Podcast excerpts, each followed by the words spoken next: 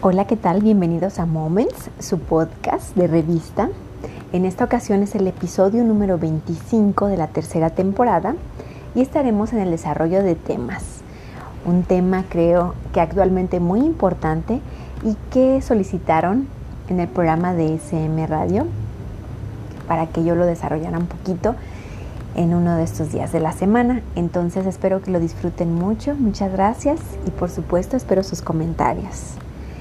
El tema es diversidad. Precisamente la diversidad se compone de varios factores.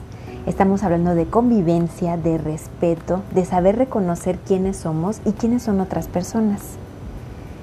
Dos grandes contrapartes, digamos, de la diversidad es el etnocentrismo y la discriminación. El etnocentrismo precisamente se refiere al menosprecio hacia otras culturas y la discriminación es el trato mal o maltrato por las diferencias es hacer exclusión.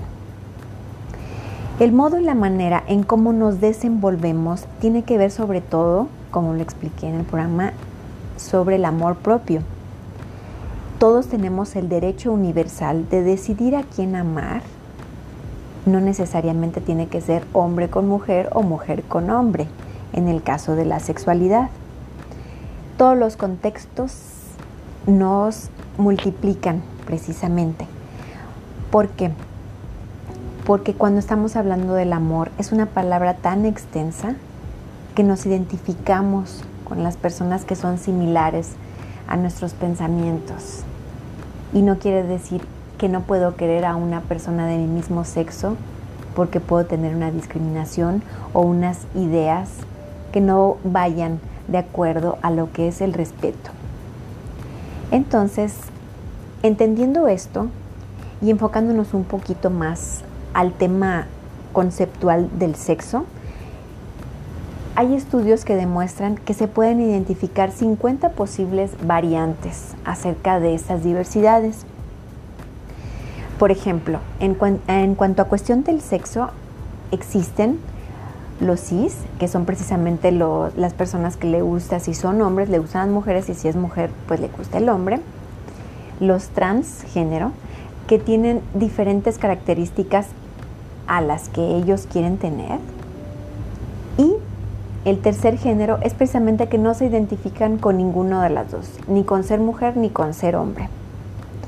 Debido a la orientación sexual, tenemos otras variedades, que por ejemplo son los hetéreo, que precisamente son mujer con hombre, hombre con mujer, los homosexuales que se dividen en lesbianas y en gays, los bisexuales que les gustan ambos géneros, los asexuales que no les gusta ningún género y los demi, que más o menos, o bueno, más, más o menos quiero explicarles que se dirigen hacia las personas por un vínculo afectivo. Puede ser hombre o mujer, no importando. O sea, hombre o mujer de su mismo género o de diferente género. Más bien el uso, el lazo que los une, perdón, es precisamente el vínculo afectivo. Hay que tener muchísimo cuidado cuando estamos hablando de la diversidad porque precisamente creo que una de las palabras que más se podría explicar con este término es el respeto. El respeto hacia todos los demás. ¿Por qué? Porque en realidad estamos unidos aquí como una humanidad que no nos hace nada diferentes las diferencias las hacemos nosotros con diferentes criterios que nos vamos creando.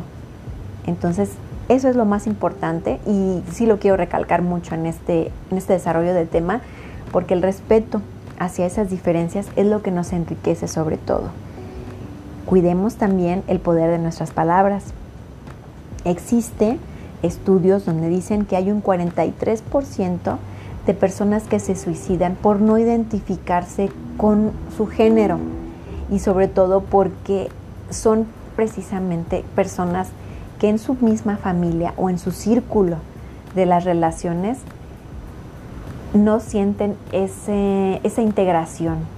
¿Por qué? Porque pueden sentirse rechazados de alguna forma, juzgados, criticados.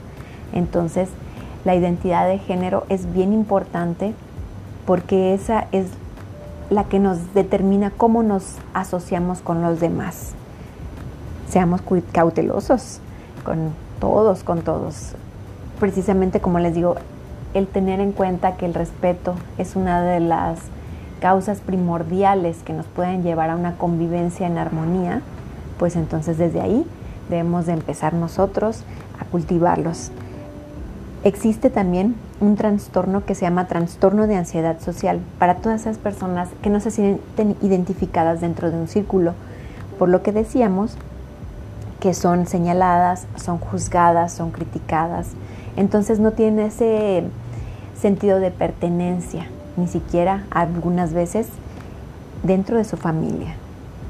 Entonces hay que tener muchísimo cuidado con estos temas, hay que sobre todo ser solidarios con las personas, hablando un poquito no de, la parte sexual, sino la parte de las diferencias que pueden tener las personas que tienen capacidades diferentes, las capacidades de las personas que tienen mayor edad, por, por así decirlo, las personas que viven en otros países, que son de diferentes culturas, pues entonces ya sabemos que el amor que nosotros podamos brindarnos a nosotros mismos es también reflejo de lo que podemos compartir con otras personas, diversas, diferentes a nosotros.